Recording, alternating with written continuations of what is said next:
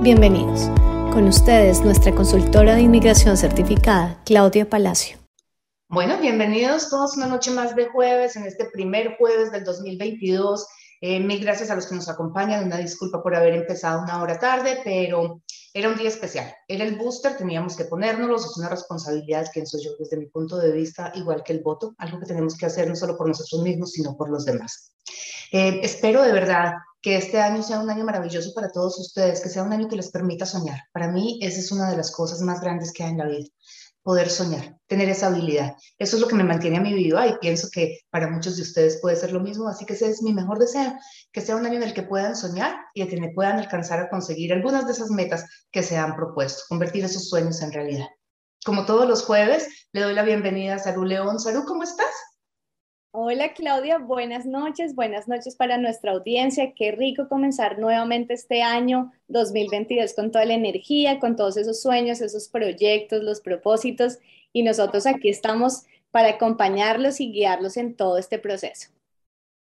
Bueno, y así como dice Salud, la idea nuestra es acompañarlos y darles un poquito de guías.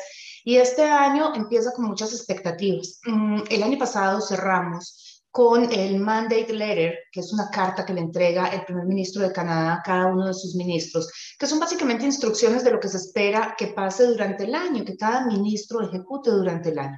Y esto ha generado muchísimas cosas. Ese Mandate Letter que le entregó nuestro primer ministro Justin Trudeau a nuestro ministro de Inmigración Fraser, Sean Fraser, eh, trae muchísimas cosas interesantes desde mi punto de vista. Uno de ellos pues es la aceleración de procesos, la parte de darle una visa de turismo a las personas que están siendo patrocinadas por eh, sus parejas o por sus padres residentes o ciudadanos canadienses, porque este tipo de visas tradicionalmente han sido negadas. El 70% de estas visas se niegan, las visas de turismo, y mantienen las parejas y las familias separadas durante el tiempo de proceso, que en muchos casos puede ser hasta de dos años.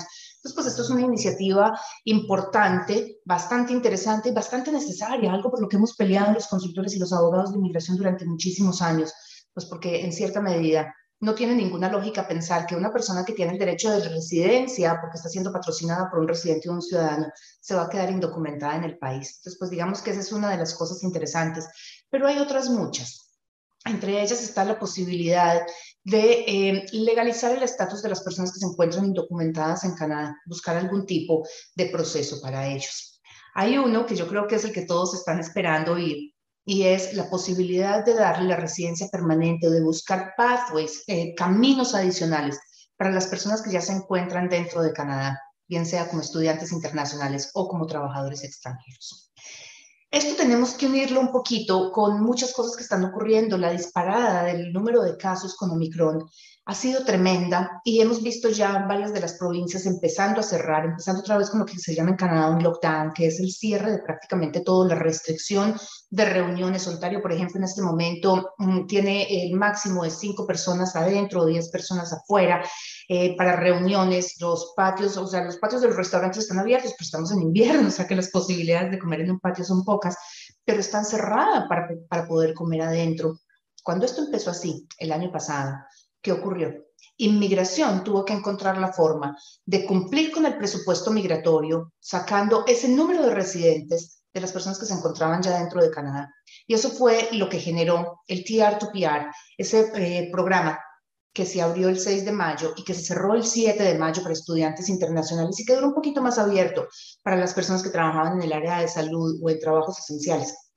Pero básicamente, si las cosas con COVID siguen como están, sumado a que llevamos ya tres meses largos sin hacer ningún tipo de selección en el Express Entry para un Canadian Experience Class. Lo más factible es que se genere algo similar a lo que ocurrió el año pasado. Los rumores están abundando. ¿Qué significa esto? El año pasado, el 14 de febrero, el Ministerio de Inmigración hizo una ronda de selección con 75 puntos, algo nunca antes visto. ¿Qué significa una ronda de selección con 75 puntos? Básicamente que cualquier persona, simplemente por edad, si tiene 35 años, está adentro. Obviamente para poder tener un perfil en el Express Entry hay que cumplir con ciertos requisitos y de eso o allí es en lo que yo quisiera que nos concentráramos hoy. No sabemos qué va a pasar. Yo no soy partidaria de poner perfiles en el Express Entry si no tienen una buena posibilidad de ser seleccionados. Aquí hay que hacer claridad en dos cosas. Lo primero, Si las cosas vuelven a ocurrir como estaban ocurriendo el año pasado, la prioridad es elevar a las personas que ya están dentro de Canadá, no a las que están afuera. Segundo, para calificar bajo el Canadian Experience Class hay que tener un año de experiencia laboral calificada y pagada con un permiso de trabajo dentro del país. ¿Qué pienso yo de esto? Que las personas que están acá, que vinieron como acompañantes de estudiantes internacionales, que estudiaron aquí y que eh, ya tienen su postgraduation work permit, deberían empezar a presentar sus exámenes de inglés, tenemos que estar preparados. El año pasado, digamos que nos cogió a todos diría yo, en contravía, sea, sin estar preparados, porque nadie se imaginaba que una selección de 75 puntos se pudiera dar. Cuando hablamos de que el Express Entry tiene un máximo de 600 puntos y que las rondas de selección estaban fluctuando entre 468 y 478, a nadie se le ocurrió que algo como lo que hizo el ministerio el 14 de, de febrero fuera a ocurrir. Este año nos tienen que coger preparados. Si el perfil no es seleccionado, si el ministerio no vuelve a abrir una posibilidad como estas, pues bueno, digamos que no perdimos nada, simplemente pusimos el perfil con un año de anticipación. Pero repito, esto lo haría yo para las personas que ya están dentro de Canadá, no para las que están afuera. ¿Y por qué hago énfasis en esto? Porque desde agosto del 2020 no se hacen selecciones de Federal Skilled Workers, que son personas que básicamente están fuera de Canadá o que aún estando dentro no han trabajado un año en un trabajo calificado. Pero digamos que los que están adentro es porque ya tienen por lo menos un proceso iniciado para poder calificar bajo el Canadian Experience Class. Pero poner un perfil en el Express Entry desde afuera y después tratar de subir el puntaje buscando un permiso de estudio o de trabajo puede generar un problema porque los oficiales de inmigración tienden a pensar que al haber puesto un perfil en el Express Entry, tienden a pensar, no, es lógico, hay una intención de residencia que es contraria a la intención de temporalidad cuando yo pido un permiso de estudio principalmente.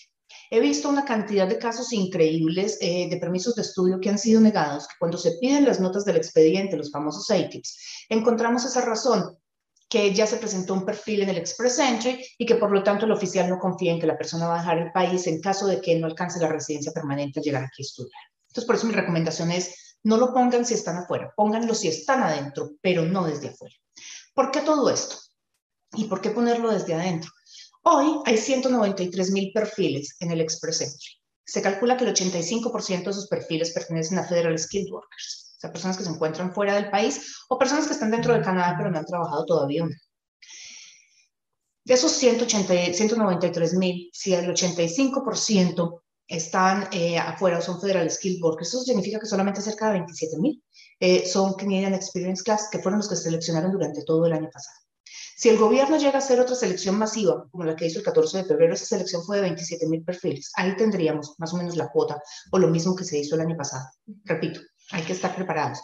Que vaya a ocurrir o, no vaya a ocurrir, no lo podemos saber. Lo cierto del caso es que está dentro del mandate letter que el primer ministro Justin Trudeau le entregó al ministro de Inmigración, Sean Fraser. O sea que las posibilidades reales existen. Yo creo que con eso deberíamos abrir el año, con la posibilidad de que algo similar ocurra y con la necesidad de estar preparados. De acuerdo con la ley, ¿qué significa estar preparado y estar listo? Significa que tenemos una equivalencia de credenciales, significa que tenemos un examen de inglés presentado, que tenemos un perfil montado en el Express Entry y que calificamos a través del Canadian Experience Class, a menos de que el pathway que encuentre el ministro sea otro similar al TR to PR, en cuyo caso tenemos que tener el examen de inglés listo y era un programa para ciertas categorías laborales, para ciertos NOCs, que por cierto este año cambia, y para estudiantes recién graduados. Así que ahí podríamos ver algo similar este año y repito, vale la pena estar preparados siempre y cuando estén ya dentro del país. Y yo creo que ya con esto, Salud, con esta introducción, em, podemos empezar o podemos dar paso a las preguntas que hayan en el chat porque me imagino que son muchas, mm, sobre todo porque este ha sido, eh, digamos que un final de año bastante movido justamente por esta carta del ministro. Claro que sí, como todo comienzo de año vienen muchos cambios, evoluciona el sistema y todos empezamos con pie derecho a planear nuestros proyectos. Entonces, saludando a los que están ahí presentes y conectados, muchas gracias por habernos esperado el día de hoy. Estábamos con muchas ansias de estar acá con ustedes nuevamente. John Edward, feliz año para todos los que nos acompañan, para ti también. Buenas noches para todos los que nos saludan. Eh, Alejandro Brand nos dice, buenas noches, feliz año y muchos éxitos, que sus metas se cumplan eh, para Claudia y su equipo y todos nosotros. Luis Rafael nos dice, mi pregunta, su opinión acerca de la carta del primer ministro sobre la migración irregular de las personas que están trabajando dentro de Canadá, ¿cuál sería? Mira, eh, Canadá tiene un programa especial para las personas, no es especial, pero ha existido siempre para las personas que se encuentran, eh, digamos, indocumentadas en el país, que es el programa de humanidad y compasión. Durante COVID, eh, a las personas que estaban indocumentadas, más bien que estaban en proceso de refugio, que es otro caso distinto, pero digamos que podríamos asimilarlo de alguna forma, mm, que estaban en proceso de refugio, que trabajaron en, el área de trabajadores esenciales, trabajadores de salud, se les dio la posibilidad de residencia. El que empezó fue Quebec y después empezó también en Ontario mm, y a nivel federal. ¿Qué pienso yo? Yo tengo un gran respeto por las personas que se encuentran indocumentadas en Canadá. Mm, en mi opinión y en mi experiencia, he trabajado con muchísimos de ellos y lo que he visto han sido unos casos de ciudadanos intachables. Son los más respetuosos de la ley, son eh, los que menos tickets de tráfico tienen, empezando por ahí, pagan impuestos, cumplen con todas las normas, pero no tienen los derechos que tienen los residentes y ciudadanos, obviamente. Así que de una u otra forma, ellos colaboran tremendamente a la economía del país. Yo pienso que las personas que se han comportado bien, que han contribuido con la economía, que están asentadas en el país, que están ayudando a crecer este país, que están haciendo un esfuerzo por darnos todo lo que ellos tienen, se merecen tener la residencia permanente. ¿Por qué no? El programa Humanidad y Compasión tiene un presupuesto para este año de 5.500 cupos, por eso el del 2021, que todavía no nos han entregado presupuestos porque se pospuso justamente por elecciones y demás, pero ese era el presupuesto del año pasado, 5.500. Yo me imaginaría que lo que plantea el primer ministro Justin Trudeau es ver la forma de elevar este número para poder completar los 411 mil cupos que se requieren eh, para este año, que es el presupuesto que tenemos para el 2021.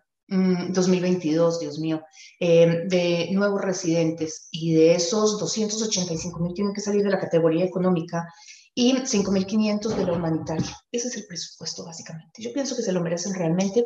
Pienso que es el momento de empezar a revisar qué hemos hecho y qué, eh, digamos, tracking tenemos de ser esos buenos ciudadanos, porque una de las cosas que se revisan cuando se hacen procesos de humanidad y compasión, o que nosotros procuramos, tenemos que demostrar realmente, no es que procuremos, es que tenemos que demostrar, es que la persona o la familia se encuentra eh, asentada sólidamente en el país, y cuando hablamos de esto tenemos que mostrar que pagan impuestos, que trabajan, que tienen cuentas bancarias, que los niños van a los colegios, a las escuelas, que hacen parte de la comunidad de una u otra forma. Algunos son una parte activa de las iglesias, otros de centros comunitarios, otros de equipos o de grupos, em, que hacen parte de todo lo que es la sociedad canadiense, que están vinculados y que viven la vida como si fueran un canadiense a pesar de no tener, em, digamos que los documentos que lo, que lo corroboran. Entonces, pues si no hemos dejado ese récord, va a ser muy difícil poder demostrar que son ciudadanos ejemplares, que es lo que el país busca, ¿de acuerdo? Entonces, pues es importante ver cómo se ha manejado este histórico. Sobra decir que así como yo opino que las personas que han contribuido sustancialmente al crecimiento y al sostenimiento de este país se lo merecen, pues las personas que tienen cierto tipo de comportamientos eh, violentos, criminales, no deberían estar acá. Entonces, no es para todos. Mm, pero para los que se lo merecen definitivamente es. Y quienes se lo merecen son los que han vivido la vida como un ciudadano canadiense, poniéndole el cuerpo a todo lo que se viene, dando lo mejor de ellos, porque sobra decir que gran parte del sistema de soporte durante la pandemia ha venido de personas que están indocumentadas y para mí se merecen todo el respeto y además se merecen todo el agradecimiento. Son muchísimas las personas que están dedicadas a la recolección de cosechas y a la limpieza en clínicas y hospitales, que son los que nos han mantenido durante esta pandemia. ¿Y qué otra forma podemos encontrar de darles las gracias que ofreciéndoles la residencia permanente, que es por lo que han trabajado durante tantos años? Perfecto. Continuamos con Gloria Borjas. Ella nos saluda y nos dice, quisiera saber si una persona está esperando el asilo en Estados Unidos, ¿puede trabajar en Canadá? Digamos que no hay nada dentro de la ley que prohíba la aplicación a un permiso de trabajo para una persona eh, que está en proceso de asilo en Estados Unidos. Lo que pasa es que lo que tenemos que entrar a mirar es la posibilidad real de que esa aplicación se apruebe. ¿A qué se debe este comentario? Se debe a que Parte fundamental de la aprobación de un permiso temporal, o sea, de una visa de turismo, un permiso de estudio, un permiso de trabajo, es que el oficial de inmigración que revisa el caso esté convencido de que la persona va a salir del país en el momento en el que se vence su estadía. Si hay una persona que está en proceso de asilo en Estados Unidos, eso significa que su vida está en riesgo. Si le dan un permiso de eh, trabajo en Canadá. Esos permisos, son a través de un LMIA, son por dos años, que es lo que dura un LMIA. Se puede extender, pero pues digamos que inicialmente son de dos años. Si es a través de un tratado de libre comercio, puede ser de uno o de tres. Pero, ¿qué le garantiza a un oficial de inmigración que una persona que su vida está en riesgo vaya a salir de Canadá y regresar a su país de origen en el momento en el que se vence su permiso de estadía, si es que no ha podido extenderlo o conseguir la residencia permanente? Digamos que el instinto de conservación del ser humano es mantenerse alejado del peligro. Yo personalmente, esta es una opinión muy personal, yo digo que la honestidad del ser humano llega hasta el momento en el que ve a sus seres amados en riesgo. Y ese riesgo puede ser por amenaza, por hambre, por enfermedad. Yo no sé hasta qué punto. Si yo estuviera en esa situación, si yo sé que a mi hija la amenazan si regreso a Colombia o que está amenazada y que algo le puede ocurrir si regresa a Colombia, si yo estaría dispuesta a salir del país o no. Esa es la misma reflexión que hace un oficial de inmigración. De ahí, eh, digamos, el riesgo de que la aplicación de permiso de trabajo sea negada. Dentro de todas las cosas hay que decir también que hay varios casos que durante esta pandemia han sido aprobados para que vengan acá a estudiar o trabajar. Lo peor que puede pasar es que lo niegan siempre y cuando no tengas que salir de Estados Unidos y dejar tu caso abandonado, hacer un withdrawal del caso, una cancelación del caso y regresar a tu país. Yo diría que es un riesgo que se puede tomar en el sentido de que podrías pedir el permiso de trabajo, pero tienes que estar preparada para encontrarte con un obstáculo que sea la negación de ese permiso.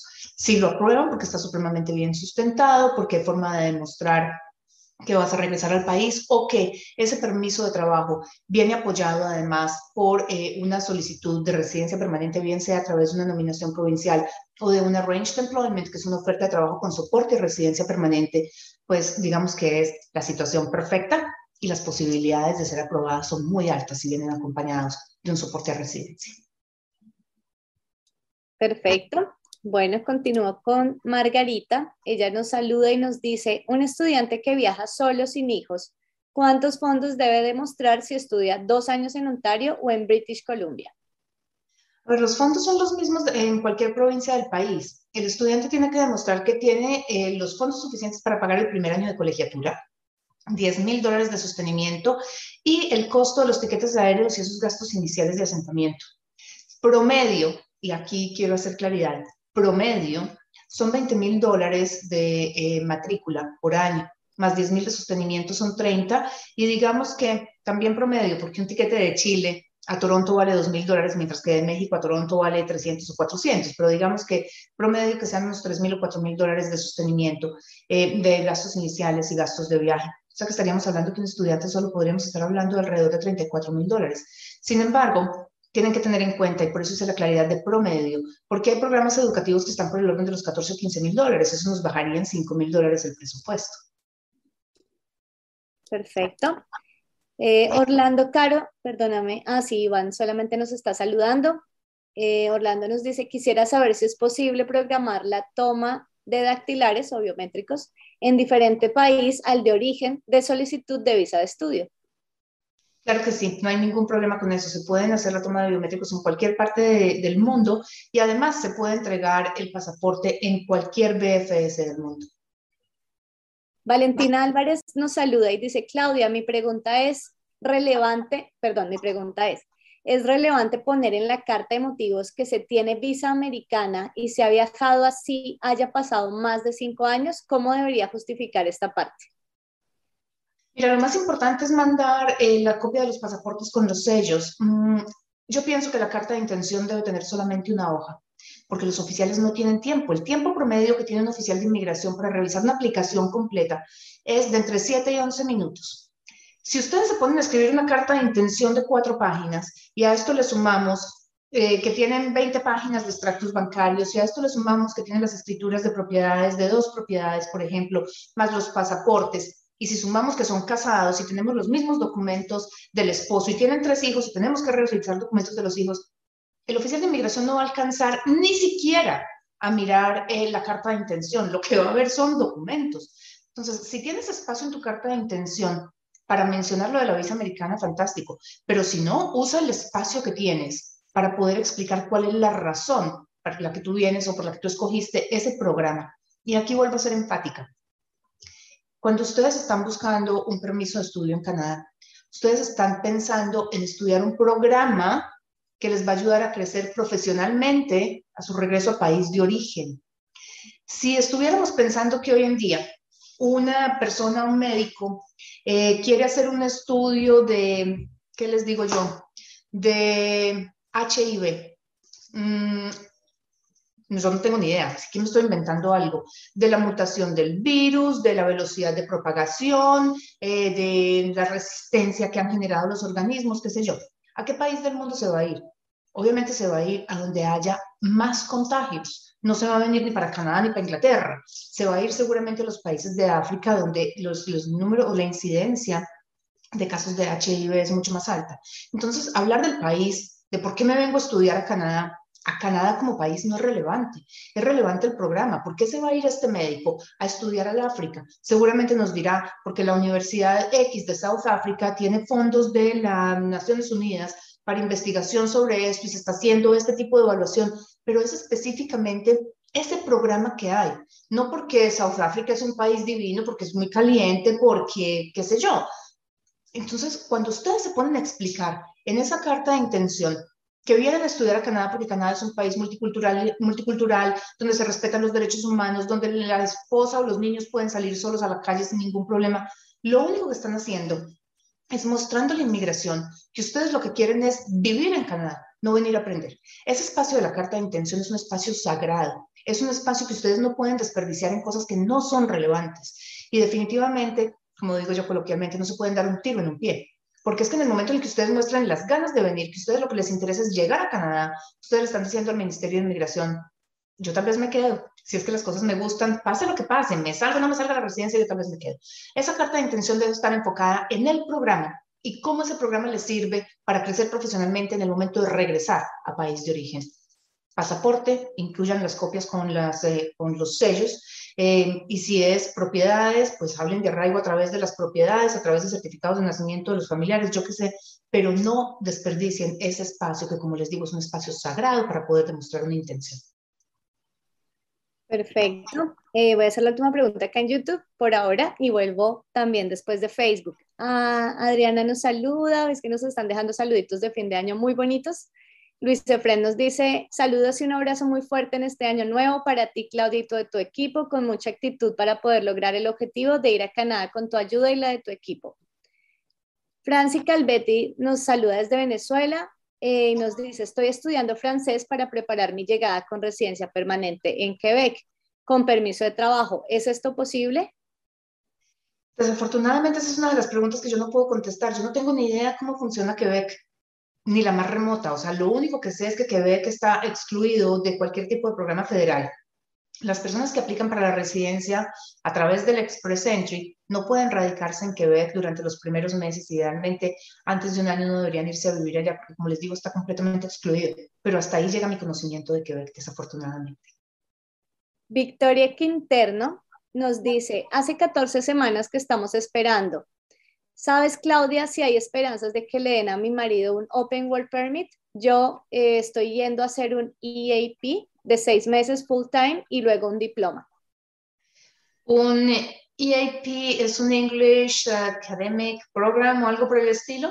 Yo, eh, yo creería que es ese. Desafortunadamente, el 27 de septiembre de este año la ley cambió y ya no se les otorgan permisos de trabajo abiertos a los acompañantes de personas que vienen a estudiar inglés. Así que mientras tú estés en proceso de estudiar inglés, a tu esposo no se lo van a dar definitivamente. Le darían a él una visa de, visitante si es que aplican para ella, porque el cambio no lo puede hacer internamente inmigración. No es que tú aplicaste para un permiso de trabajo y entonces le van a decir, bueno, para no separarlos les vamos a dar una visa de turismo. No, simplemente van a negar ese permiso o lo van a dejar a él congelado y aprueban el tuyo hasta que tú vengas, termines el programa eh, de inglés y ya cuando muestres que tienes la carta sin condiciones para entrar al programa que confiere título, ya eh, le darían el permiso de trabajo a tu esposo. Pero mientras tú vayas a estudiar inglés, definitivamente no se lo van a dar. Perfecto. Nidia eh, Maritza Navarrete nos dice un, un, muy feliz año, Claudia y equipo de trabajo. Por favor, ¿nos puedes decir si se conoce de algún plan para que se retome el pathway para estudiantes internacionales por el tema de la pandemia? Pues era justamente lo que estábamos hablando al principio. No hay ningún plan trazado, no hay nada concreto todavía, hay rumores. Eh, digamos que esos rumores los sustentan un poquito el mandate letter del primer ministro Justin Trudeau al ministro Sean Fraser. Lo soporta un poquito también el hecho de que tenemos que llenar 411 mil cupos y tenemos 285 mil que dependen de la clase económica y la categoría, esa categoría económica son estudiantes, trabajadores, Canadian Experience Class, Federal Skilled Workers, el Agricultural Workers, los PMPs, o sea, los programas de nominación provincial, que es de lo que tú estás hablando justamente de un estudiante en Canadá. Mm, así que yo diría que aunque no hay nada escrito, tenemos que estar preparados y para estar preparados tenemos que tener equivalencia de credenciales y exámenes de inglés presentados. Perfecto, bueno, continúo acá eh, con la gente de Facebook. Saludos para Dani Nieto también. Eh, Vega Leonardo nos dice, me gustaría más que todo recibir alguna respuesta sobre los programas piloto en Cornwall o las nominaciones de Ontario. Estoy trabajando en Quebec en un trabajo calificado. ¿Podría aplicar al Canadian Experience Class y en qué momento debería mudarme a Ontario? ¿Cuándo sale la aplicación? Cuando yo aplico. A ver, hay demasiadas cosas juntas. Primero que todo, si estás trabajando en Quebec, no puedes aplicar a una nominación provincial en Ontario. Eh, ¿Por qué? Porque sencillamente lo que mira un oficial de inmigración son los vínculos que tú tienes con la provincia a la que le estás haciendo la solicitud de la nominación. Segundo, para aplicar en Ontario necesitas una oferta de trabajo. No hay de otra, a menos de que tú tengas un perfil en el Express Entry federal, que estando en Quebec no lo puedes tener, porque como te digo, Quebec está excluido eh, de todos los programas federales y recibas una invitación a aplicar por parte de Ontario directamente. Entre otros y muchas para las personas que por equivocación han recibido una invitación, una notificación de interés, se llama así, de cualquier provincia, mientras están radicadas en otra provincia y trabajando en otra provincia, es su responsabilidad o es su obligación declinar esa invitación. Porque, como les digo, gran parte de la decisión de aprobación depende de que ustedes tengan vínculos más fuertes con la provincia que los está invitando a aplicar que con cualquier otra provincia. Si tú quieres aplicar a una nominación provincial en Ontario, tienes que moverte primero a Ontario, después conseguir la oferta de trabajo y ahí sí empezar el proceso como tal. A menos de que tengas una de las, eh, de las ocupaciones que son en demanda, de las que Ontario hace eh, rondas de invitación con notificación de interés, pero tienes que estar fuera de Quebec definitivamente y en Ontario si estás viviendo dentro de Canadá. Bueno, hoy definitivamente se nota el comienzo de año. Gracias por esa energía, por esos mensajes tan lindos que nos están dejando en el chat. Tal vez no los puedo leer todos por cuestiones de tiempo y porque mi prioridad es abarcar la mayoría de preguntas posibles en esta hora, pero sí los vamos a leer, sí los vemos. Muchas gracias por esos mensajes de apoyo a nosotros como Palacio Immigration. Eh, Hammer nos dice, ¿algún consejo para las personas que recibieron cartas de la Universidad de Winnipeg diciendo que ya el term iniciando en septiembre de 2022 está lleno y la visa aún está en proceso de aprobación? Dios mío, U Winnipeg es un problema definitivamente. El gobierno nos pide que no mandemos aplicaciones de permiso de estudio con más de seis meses de anticipación al inicio del programa. Y resulta que U Winnipeg nos pide que tengan el permiso de estudio aprobado en junio. Eh, para tener el permiso aprobado en junio, tenemos que aplicar desde diciembre o desde enero a más tardar, lo que significa que estamos aplicando con nueve meses de anticipación. Winnipeg es, para mí, tiene unos programas espectaculares, definitivamente. A mí el programa de Marketing Management de Winnipeg me parece uno de los más lindos que he visto en Canadá, de los más completos. Si yo algún día volviera al área del mercadeo, ese sería el programa que yo tomaría. Pero pues es imposible tenerlos contentos. Entonces, pues honestamente, no sé ni qué contestarte, Hammer.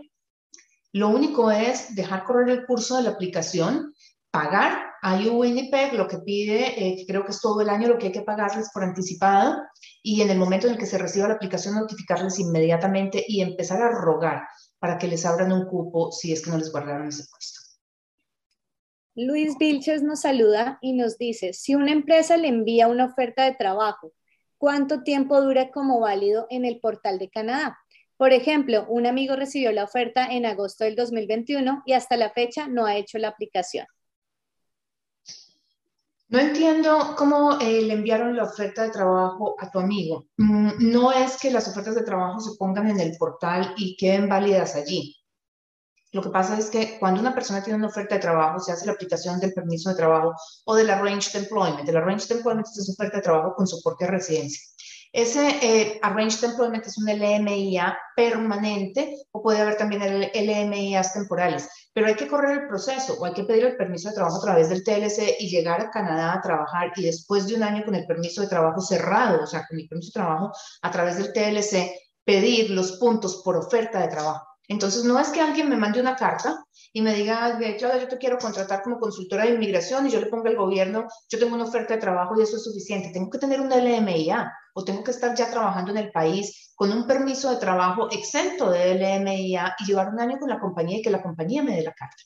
Mm, ahora, hay personas que están en Canadá trabajando con un permiso de trabajo que no han cumplido el año y que tienen la oferta de trabajo porque tienen su permiso a través de un LMIA, pero resulta que ellos cumplen con los requisitos para entrar al Express Entry como Federal Skilled Workers, no como Canadian Experience Class, porque como les dije, no han cumplido el año de trabajo. Y como las últimas elecciones se hicieron para Canadian Experience Class, está completamente excluido de Federal Skilled Workers, estas personas no han recibido invitación a aplicar.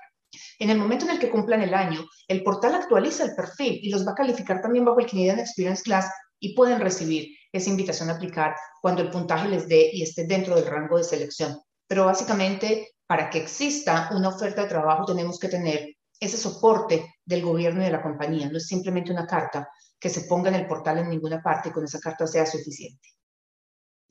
Perfecto. Continúo con Marcela Vera. Ella nos pregunta, yo soy colombiana, ya vivo en Canadá, en Brandon, Manitoba. Soy estudiante de inglés, mi hermana es ciudadana canadiense. ¿Qué posibilidades tengo para aplicar ahora para la residencia? Y antes de darle la palabra a Claudia, para que te responda Marcela, quiero aprovechar para precisamente dar énfasis en esto a las personas que están iniciando este nuevo plan y proyecto de vida en Canadá. Si quieren su consulta personalizada con Claudia Palacio, como ya lo vieron la planeación, tener todo en proceso, ir avanzando en cada uno de los trámites y documentos y tener una estrategia clara para abarcar este proyecto de vida es fundamental. Entonces, si desean agendar su consulta personalizada con ella, pueden hacerlo en nuestra página web oficial www.cpalacio.com y ya saben que nos pueden seguir en todas las redes como Palacio Immigration, en Facebook, en YouTube. Los que están ahí en nuestro canal de YouTube, por favor, suscríbanse. En Facebook, darle like o me gusta en nuestra página de Facebook el apoyo que nos están brindando en las redes sociales ha sido muy importante para nosotros y es fundamental también para poder mantener este espacio abierto para las preguntas de ustedes. Ahora sí, Claudia, no te interrumpo más.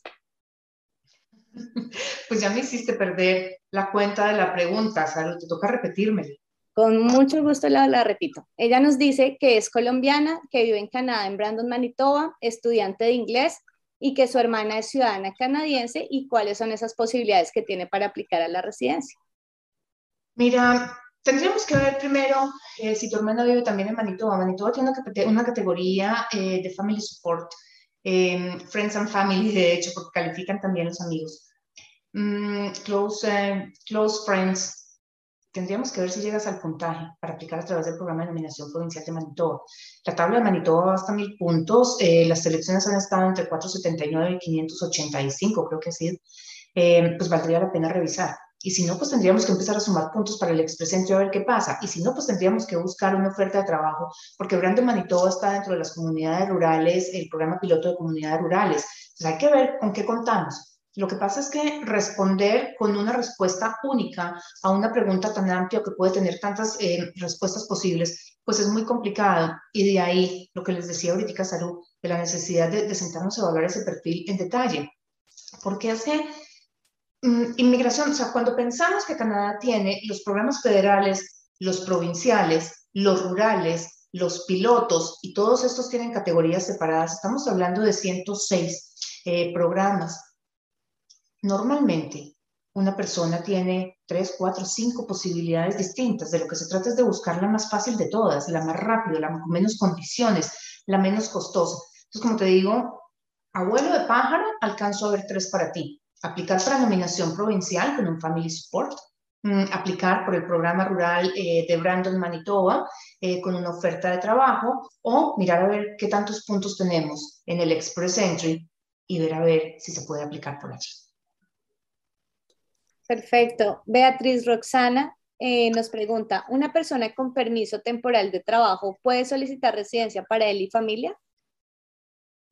Depende, porque es que depende de cuántos puntos sumemos. No hay nada que excluya que una persona que está con un permiso de trabajo aplique la residencia. La cuestión es tengo cómo calificar para esa residencia, porque es que el permiso de trabajo como tal no nos da derecho a residencia. Eso existió hasta el 2015, pero hoy en día no. Hoy en día la selección es por puntos, entonces nos toca sentarnos a sumar y restar. ¿Cuántos puntos tienes? Oscar Rocha nos dice saludos desde Nicaragua. Lamentablemente no pude estar en el último Live o Tour del 2021 y mi consulta es, ¿se ha realizado actualización al programa de inmigración de provincias del Atlántico? ¿Ha habido alguna modificación respecto al NOC o se está utilizando ya la TIR, no sé, TER? Eh, no, el TIER todavía no se está usando, eh, aparentemente va a entrar en vigencia en el fall en el otoño del 2022. Em, es posible que algunas ocupaciones cambien, o sea, bajen de categoría, por llamarlo de alguna forma, pero yo pensaría que si seguimos, o sea, si mantenemos la definición del NOC, casi todas van a entrar dentro de categorías calificadas, entonces pues no deberíamos sufrir mucho. De pronto las que son muy en la línea es las que eh, vamos a tener ahí problemillas, pero no, el tier todavía no ha entrado en vigencia. Programa piloto del Atlántico eh, dejó de ser piloto a partir del 31 de diciembre, se, se convirtió en un programa de planta, no tenemos regulaciones todavía, las regulaciones finales yo asumiría que siguen muy por el estilo, vamos a tener que seguir contando con una oferta de trabajo por parte de una eh, empresa que sea designada, eh, después hacer la parte del endorsement, que es la, digamos que el soporte de la oferta de trabajo y luego la parte de asentamiento. En eso es en lo que está basado el programa del Atlántico. Em, se van a recibir esas aplicaciones hasta el 5 de marzo, si más no estoy, porque los Ministerial Instructions iban hasta el 5 de marzo, o sea, tenemos que cumplir con lo que estaba hasta allí.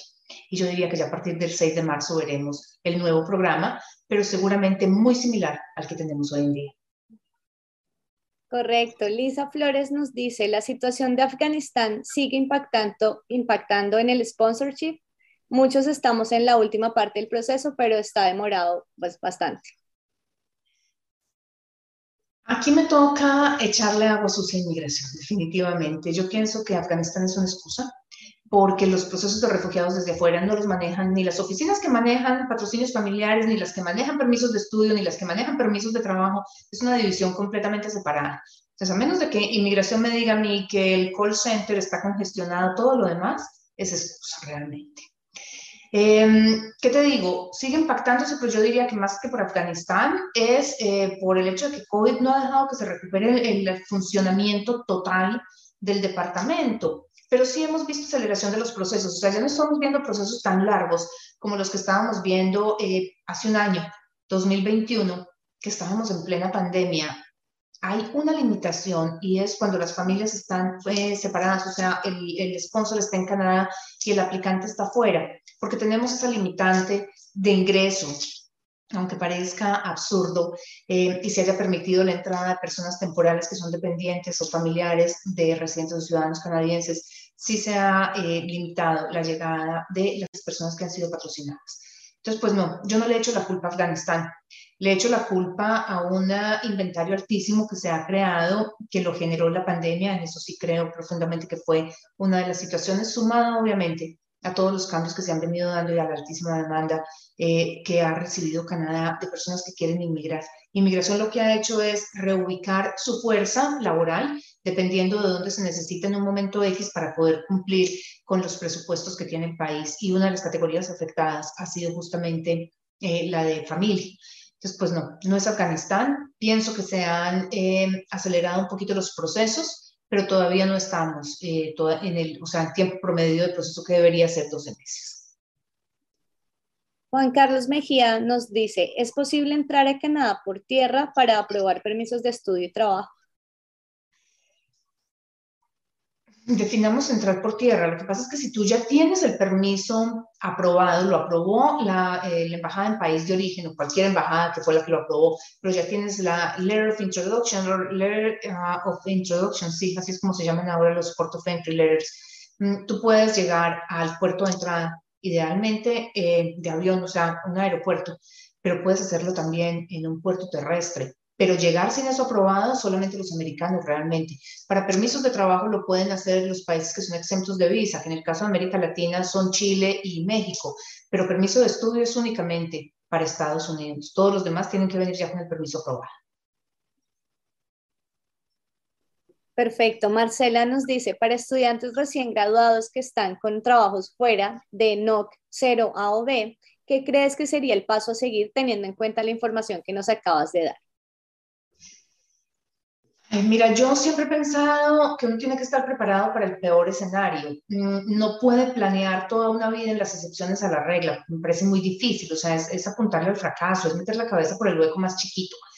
Eh, yo diría que el ideal es buscar un trabajo calificado y estar preparado, porque cuando eh, se lanzó el TR2PR, se incluyeron todos los NOCs, pero cuando no teníamos TR2PR eran solamente los calificados. Entonces, pues si los calificados están siempre con posibilidades, busquemos un trabajo calificado, hablemos con el jefe, empecemos a negociar con él, dame más funciones, déjame yo hago esto adicional, déjame yo colaboro con esta otra parte en la oficina, yo puedo tomar estas otras responsabilidades y eso hace que tú puedas cambiar tu clasificación laboral y con esto pues estarías cubierta en caso de que el Ministerio de Inmigración lance algo similar al TR2PR o también en caso de que se hagan solamente selecciones a través del Canadian Experience Class. Yo me prepararía para eso. A mí no me gusta jugar con excepciones. A mí me parece que las excepciones a la regla son muy, muy poquitas. Y cuando hablamos eh, de que necesitamos 285 mil personas de la categoría económica, tenemos que tener en cuenta que 60 mil aplicaciones salen eh, de las nominaciones provinciales.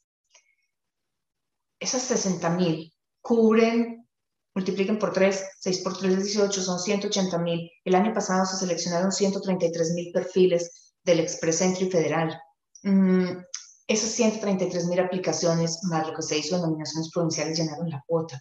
Entonces, si todos estos son trabajos calificados, no podemos esperar que nos den otra posibilidad tan grande como la que se dio el año pasado para trabajos no calificados. Pero todo hay que decirlo, no todos los estudiantes internacionales, los 40 mil cupos, estaban en trabajos no calificados, muchos de ellos estaban ya en trabajos calificados. Yo le apunto a ganar, y en ese orden de ideas yo empezaría a negociar con mi jefe y si mi jefe no me deja ayudar en algo que sea más calificado, empezaría a buscar otro trabajo. Perfecto. Juliet Flores nos saluda, nos dice muchas gracias Claudia por tu ayuda, eres la mejor a ojo cerrado, recomiendo tu asesoría y el equipo siempre está atento a ayudarnos y asesorarnos a hacerlo mejor. Mil y mil gracias. Claudia Teresa Rodríguez nos dice, se pueden iniciar estudios desde Colombia en idioma español a medida que voy mejorando mi inglés y tener la opción de residencia permanente. En un programa para docencia, aquí en Colombia soy magíster en educación. Eh, primero que todo, la persona que nos escribió el mensaje anterior, mil gracias por tus palabras, de verdad que me llenan el alma. Mm, y a ver, Canadá no tiene ningún programa en español, todos son en inglés. La única forma que hay de estudiar en Canadá es con uno de los dos idiomas oficiales que son inglés o francés. Em, se puede estudiar online en este momento, pero la instrucción la tienes que recibir en inglés. Para que un college o una universidad te acepten, tienes que demostrar que tienes el nivel de inglés exigido. Este fluctúa entre 6 y 7.5 dependiendo del nivel de escolaridad. O sea, si vienes a estudiar un certificado, un diploma, una maestría, el nivel varía, pero pues tienes que tenerlo, porque de lo contrario no vas a poder entender lo que el profesor te está diciendo se puede estudiar online y tener la posibilidad del permiso de trabajo de posgraduado hasta agosto de este año. Esas fueron las últimas instrucciones que recibimos del Ministerio de Inmigración el año pasado. Correcto. Juan Carlos Araya o Araya nos dice, ¿cómo hago para contactar una empresa hotelera o constructora? Él nos saluda desde Costa Rica. Mira, la parte de consecución de trabajo es tal vez una de las más complicadas. Y mm, déjenme explicarles qué hay detrás de todo esto porque la gente no entiende por qué. O sea, en todas las redes sociales se habla de que Canadá tiene una necesidad urgente de trabajadores en todas las áreas y después la gente se pregunta, pero yo aplico y ¿por qué no, no me llaman? ¿Por qué no me reciben? Porque cuando presento una entrevista me dicen que no me aceptan porque estoy afuera. Lo que pasa es que cuando una compañía le va a dar soporte a, un extranjero para que pueda sacar el permiso de trabajo, la compañía tiene que pasar por un proceso, entre comillas, de auditorías por parte del Ministerio de Trabajo y después de la parte migratoria. ¿Qué tienen que demostrar? Si son países que no tienen tratado de libre comercio, tienen que demostrar que la compañía está legalmente constituida, que tienen ingresos suficientes para contratar a una persona adicional, que no consiguieron un residente o un ciudadano canadiense con ese perfil, con el perfil que están buscando, que estuviera disponible o apto para ejercer ese cargo. Hay que pasar una solicitud que se llama un LMIA y todo lo que se pasa allí queda almacenado en las bases de datos del gobierno canadiense. La compañía en los siguientes seis años puede ser auditada para verificar que no se abusó de este trabajador extranjero. Eso significa que el gobierno va a ir a pedir cuentas de lo que estuvo pasando. Yo creo que a nadie le gusta recibir auditorías del gobierno. No es que vayan a ir a auditar toda la compañía y qué está pasando con los impuestos y quién sabe cuántas cosas más, no. Pero de todas maneras, se generan preguntas y la compañía tiene que entregar documentos del empleado o que muestren que se cumplió con esos requisitos. Cuando es a través de un tratado de libre comercio, la oferta de trabajo hay que mandarla a través de un portal y queda registrada también en las bases de datos del gobierno y también se puede prestar a una auditoría. Esa auditoría la pueden hacer el Ministerio de Inmigración, el Ministerio de Trabajo o incluso el Departamento del Tesoro. Cuando eso lo vemos desde ese punto de vista, entendemos por qué las compañías no le quieren dar soporte a un extranjero, prefieren buscar por cielo, mar y tierra dentro de Canadá y encontrar a alguien aquí. ¿Qué recursos tienen ellos acá? Tienen los residentes, tienen los ciudadanos y tienen las personas que están con un permiso de trabajo abierto, bien sea porque son estudiantes y tienen un permiso de trabajo de medio tiempo, o porque son los dependientes de estudiantes que tienen un trabajo de tiempo completo, porque ese permiso de trabajo abierto le permite a la compañía contratar a esta persona en las mismas condiciones en que se contrata a un residente o a un ciudadano canadiense. De allí que las compañías digan, bueno, consigue tu permiso de trabajo y yo te contrato aquí. Ahora, es cierto que al país llegan cientos, bueno, cientos de miles Llegan alrededor de 200.000 personas con permiso de trabajo cada año. ¿De dónde salen estos permisos de trabajo? Desde mi punto de vista, y repito, todo lo que yo les comento aquí son puntos de vista personales. Eh, son personas que ya tienen, digamos, que una palanca, así le decimos en Colombia. Tienen alguien que los refirió. Tienen alguien que puede decir, yo conozco a Claudia Palacio y Claudia Palacio es buena en lo que dice que sabe hacer.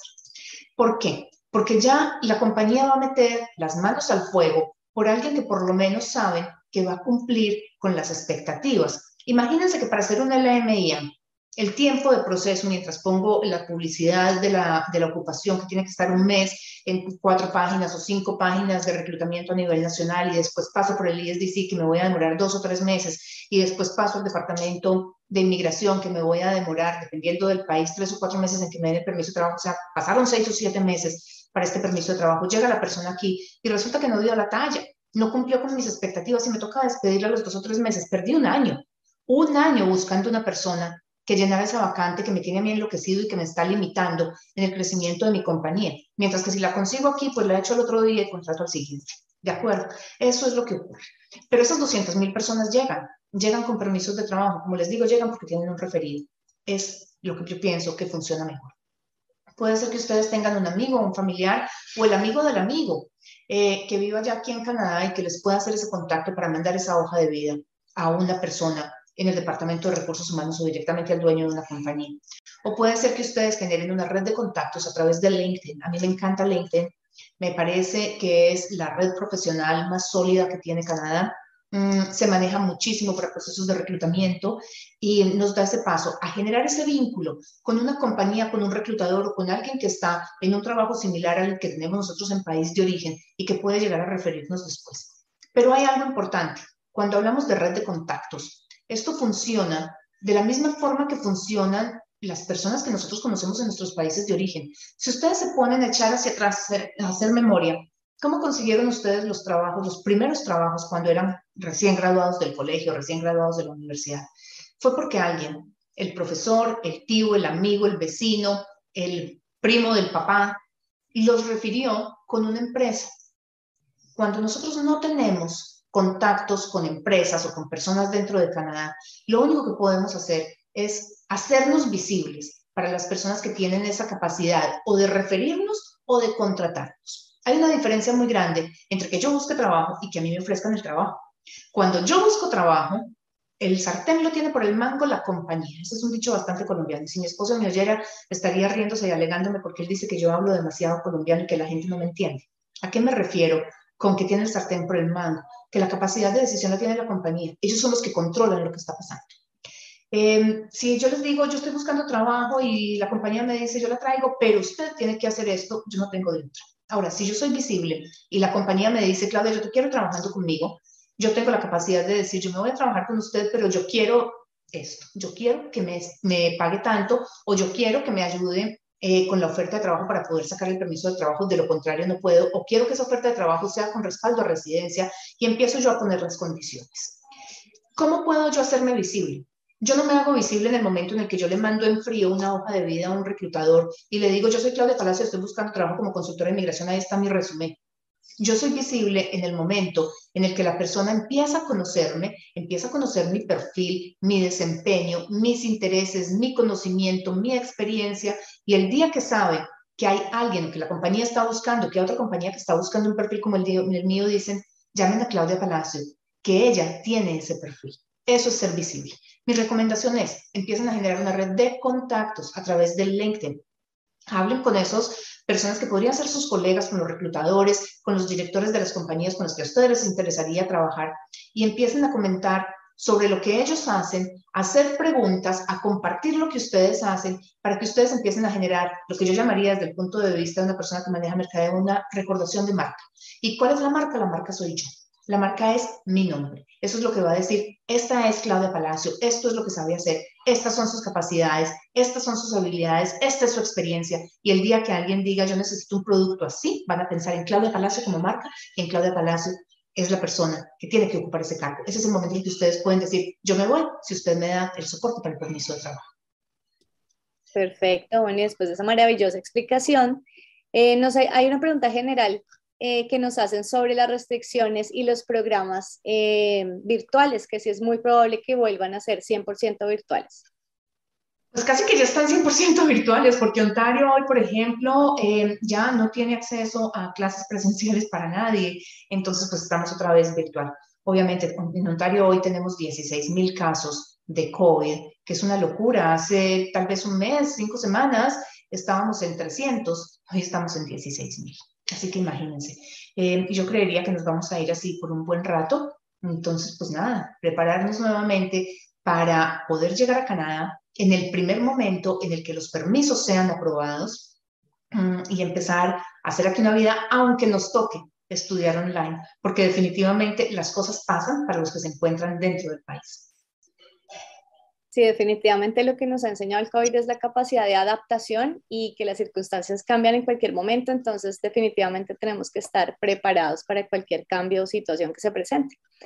Oscar Andrés Higuera nos dice, Claudia Saru, buenas noches. Pregunta, ¿qué pasa si no puedo iniciar el curso en la fecha establecida por el resultado de la prueba a la llegada o cuarentena? ¿Cómo se podría haber afectado el proceso? ¿Cuál sería el paso a seguir o acción a tomar? ¿Y qué puedo hacer mientras en Canadá? A ver, eh, en este momento los programas están empezando online definitivamente, así que si llegas y te toca hacer cuarentena, no puedes asistir a clase, igual vas a estar tomando las clases online y no vas a tener ningún problema. La cuestión es que los permisos de trabajo se activan el día de la primera clase y aquí esto es, digamos que, que un mundo entero que gira alrededor de esto. Como les digo, a mí no me gusta apostar a la excepción, yo prefiero apostarle a la regla porque tengo mejores posibilidades de éxito. Y aquí hay una, digamos que una separación de, formas de interpretar la ley. Hay personas que dicen, o sea, abogados, consultores que dicen, una vez el permiso de trabajo es aprobado, es aprobado y ya. Em, hay otros, como yo, que pensamos que la ley es muy clara y dice, el permiso de trabajo se aprueba y se activa en el momento en el que la persona empiece a estudiar, porque depende justamente de eso. Entonces, si tú llegas a Canadá, digamos en enero, ahorita, esta semana, y resulta que no puedes entrar sino hasta mayo, porque el college no te permitió entrar, tú no puedes empezar a trabajar sino hasta mayo. Todo lo que trabajes en este momento, desde mi punto de vista, de aquí hasta mayo, estarías infringiendo la ley, porque la, la, ley de trabajo es muy, muy clara. Dice que la, se le debe dar un permiso de trabajo a la, al acompañante de un estudiante internacional siempre y cuando esté estudiando un programa que confiere título. Tú no estás estudiando y tu permiso de trabajo es, o sea, el, los campus, el de 20 horas, es válido en el momento en que tú empiezas a estudiar. Y como no estás estudiando, pues entonces tampoco tienes autorización. La historia me ha mostrado a mí muchas cosas. Yo 12 años haciendo eh, inmigración, o sea, trabajando en consultoría de inmigración, y me ha mostrado que hay cosas que por muchos años pasan olvidadas en la ley migratoria. Inmigración se hace el de la vista gorda y vuelven y juegan mis, mis dichos, mis eh, coloquialismos pero, o sea, los deja pasar por alto. Y hay un día en el que se llena la copa. Hay un día en el que inmigración dice, hasta aquí llegamos y empieza a ejecutarla. Y no digamos que la hace retroactiva, pero no dice los que lo infrinjan a partir de hoy, sino en el momento en el que apliquen. Y como ya llevábamos dos o tres años trabajando, pero ese, primera, ese primer bloque de trabajo se dio hace tres años, pues voy a terminar yo sufriendo las consecuencias de haber infringido esa parte de la ley. Por eso es que a mí no me gusta jugarle a las excepciones, yo prefiero apuntarle a la regla. Em, me preocuparía esa parte, yo preferiría negociar con el college y decirle, mira, ya estoy aquí, tengo que hacer cuarentena porque fue la orden que me dieron, dame la eh, posibilidad de estudiar online, que creo que están todos online hoy en día eh, por la situación de Omicron, o déjame ponerme al día porque yo tengo que cumplir con cuarentena y me pongo al día en dos semanas. Perfecto, voy a continuar por acá en YouTube con eh, Mebe. Ella nos pregunta, si se le da withdraw al perfil de Express Entry, ¿aún se puede negar el permiso de estudio? Lo que pasa es que queda un récord y por eso yo hago tanto énfasis en por favor no los pongan a menos de que tengan un puntaje muy cercano a lo que está siendo seleccionado, porque es que el récord queda. Y no queda solamente cuando yo he subido el, el perfil eh, activamente, queda cuando yo me pongo a jugar con mis datos, haciendo cálculos y moviendo cosas y me genera un, un, código de verificación que me dice, ya con este código usted puede seguir. Porque para el momento en el que me genera el código, yo ya le he puesto mis datos biométricos, o sea, mi nombre completo, mi fecha de nacimiento, mi número de pasaporte, no sé cuántas historias más, y me genera ese código. Entonces traten de evitarlo. Mm, si ya lo pusieron, pues no hay de otro, tendremos que lidiar con esa situación pero pues yo preferiría no tener que dar más explicaciones de las que son necesarias y definitivamente si hay un perfil ya creado, aunque se llama un withdrawal, va a haber que dar más explicaciones de las necesarias. Definitivamente vamos a tener que trabajar en esa eh, situación de arraigo y demostrarlo con muchísimos más documentos y con muchísimas más cosas. Va a ser un poquito más difícil. Correcto. Dani Nieto desde Colombia nos dice, se habla de un plan piloto de habilidades difíciles de completar. ¿Qué tan fácil es calificar para este? ¿Este plan ya es vigente? Ya está vigente, es en Saskatchewan, es una de las categorías de nominación provincial.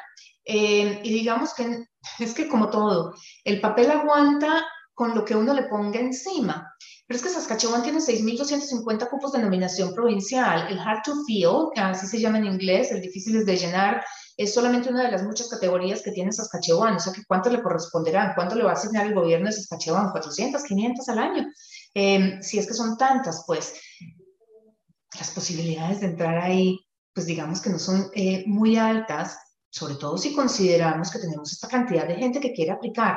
El papel aguanta con todo, no es descartable, hay que mirar qué tan cercanos estamos de poder cumplir con esos requisitos y cuál es la competencia que tenemos en cada una de las áreas. Pero cuando ustedes me preguntan a mí, en seco, ¿tú qué opinas, Claudia, de este tipo de programas? Yo les digo, apuntémosle algo que nos dé un poquito más de chances, porque es igual que el programa rural cada una de estas ciudades, de las 11 ciudades que hacen plan, eh, parte del programa rural del norte, tienen 150 cupos, pero estamos recibiendo 4.000, 5.000, 7.000. Hay ciudades como Vernon que recibieron 10.000 personas para 100 cupos que eran el año antepasado, pues igual no alcanza. Y cuando vemos que Vernon está localizado en British Columbia y que British Columbia recibe en total 300.000 y tiene solamente 6.200 cupos, pues nos clavamos el cuchillo nosotros mismos. ¿Por qué no pensamos más bien que aunque Brandon, Manitoba o Altona, Manitoba tienen los mismos 100 cupos, que el año pasado ya eran 150, pero el primer año fueron 100, 100 cupos, Manitoba recibe solamente 30 mil personas, o sea, el 10% de lo que recibe British Columbia, pero tiene el mismo número, el mismo cupo de nominaciones provinciales. Eso es lo que tenemos que empezar a balancear. ¿Dónde tengo yo las mejores posibilidades? No es porque los programas sean malos, ni más faltaba, son programas muy buenos, pero hay que mirar la letra menuda. Eh, las comunidades rurales, las 11 comunidades rurales, la gran mayoría de estos, que son nueve, tienen un sistema de puntos. Y cuando entramos a mirar ese puntaje es que sabemos qué tan fácil es calificar a través del programa. Y allí es donde tenemos que tomarnos el tiempo para medir eso. Y si nos toca evaluar las 11, pues nos tocó evaluar las 11 para saber en cuál tengo mejores posibilidades.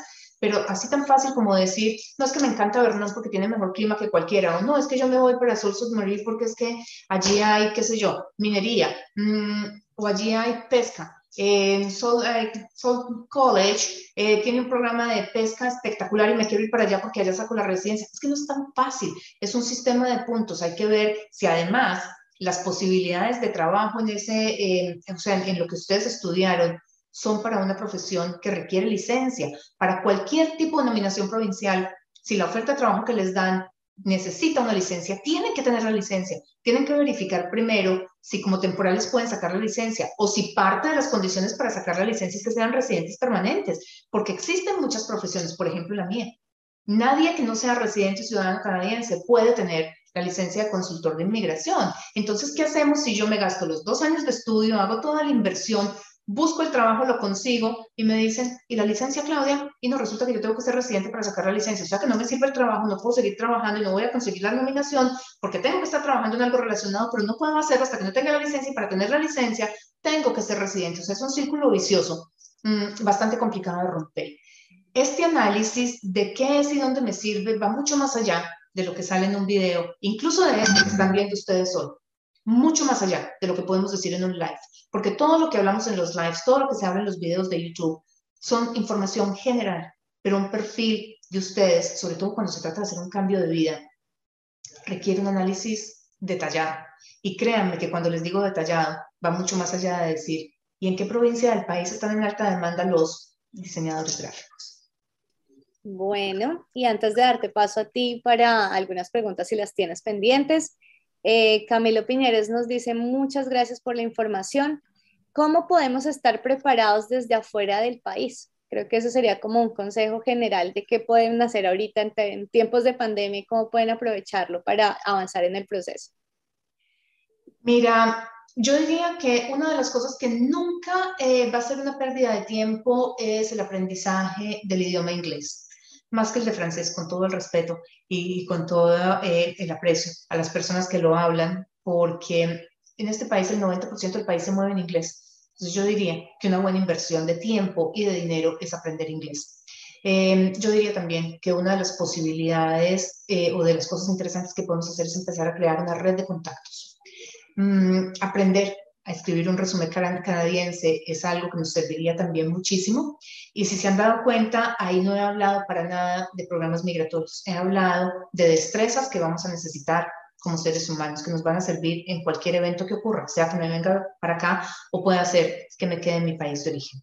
Y ya cuando buscamos algo mucho más sólido, algo mucho más canadiense, por llamarlo de alguna forma, pues digamos que tendríamos que evaluar un perfil para ver si logro hacer todo el proceso desde fuera de Canadá, si voy a necesitar también el francés como refuerzo, si voy a necesitar una oferta de trabajo, eh, si voy a necesitar subir mi nivel de escolaridad y de pronto me conviene hacer una maestría en país de origen, porque a pesar de que no me dan el puntaje por estudiar acá, por lo menos me dan el puntaje por el nivel educativo, el nivel de escolaridad. Así que vuelve y juega. Es, es, una sumatoria de puntos. Sumo, resto, miro a, ver qué, miro a ver qué pasa, cuánto me resta por edad, qué me pasa si el nivel de inglés no me queda en los cuatro factores en 9 sobre 12, que es el estándar canadiense, sino que me queda en 8. Voy a necesitar el francés, necesito estudiar más, necesito una oferta de trabajo. Em, ¿Qué puedo hacer? ¿Dónde está mi perfil en alta demanda para ver si puedo conseguir una oferta de trabajo allí? Preparación, inglés, mientras más alto mejor. El nivel de inglés nunca va a ser lo suficiente. Créanme que por más bueno que sea el nivel de inglés, siempre vamos a quedar debiendo porque somos mucho más fluidos en nuestra propia lengua que en un segundo idioma. Y aunque Canadá no castigue en eso, eh, sí se siente la frustración. Yo la siento.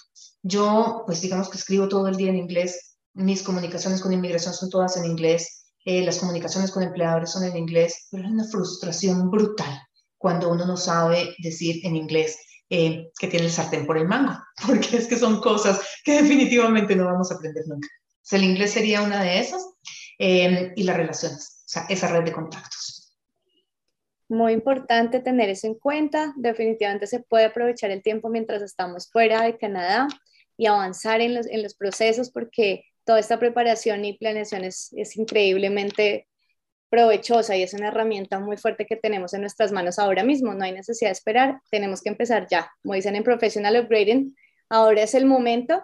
Y aprovechando que Carolina pues no está hoy con nosotros, no nos pudo acompañar, también quiero decirles que Professional Upgrading está ahí pendiente de asesorarlos en toda la parte de estudios, todos los programas de inglés, ahorita precisamente que volvieron los virtuales y también eh, más adelante serán los presenciales o todo lo que tenga que ver con los college y programas de estudio en general, saben que los pueden contactar en marketing.professionalupgrading.com o con Fernando Jaramillo, que es el director, en fernando.professionalupgrading.com.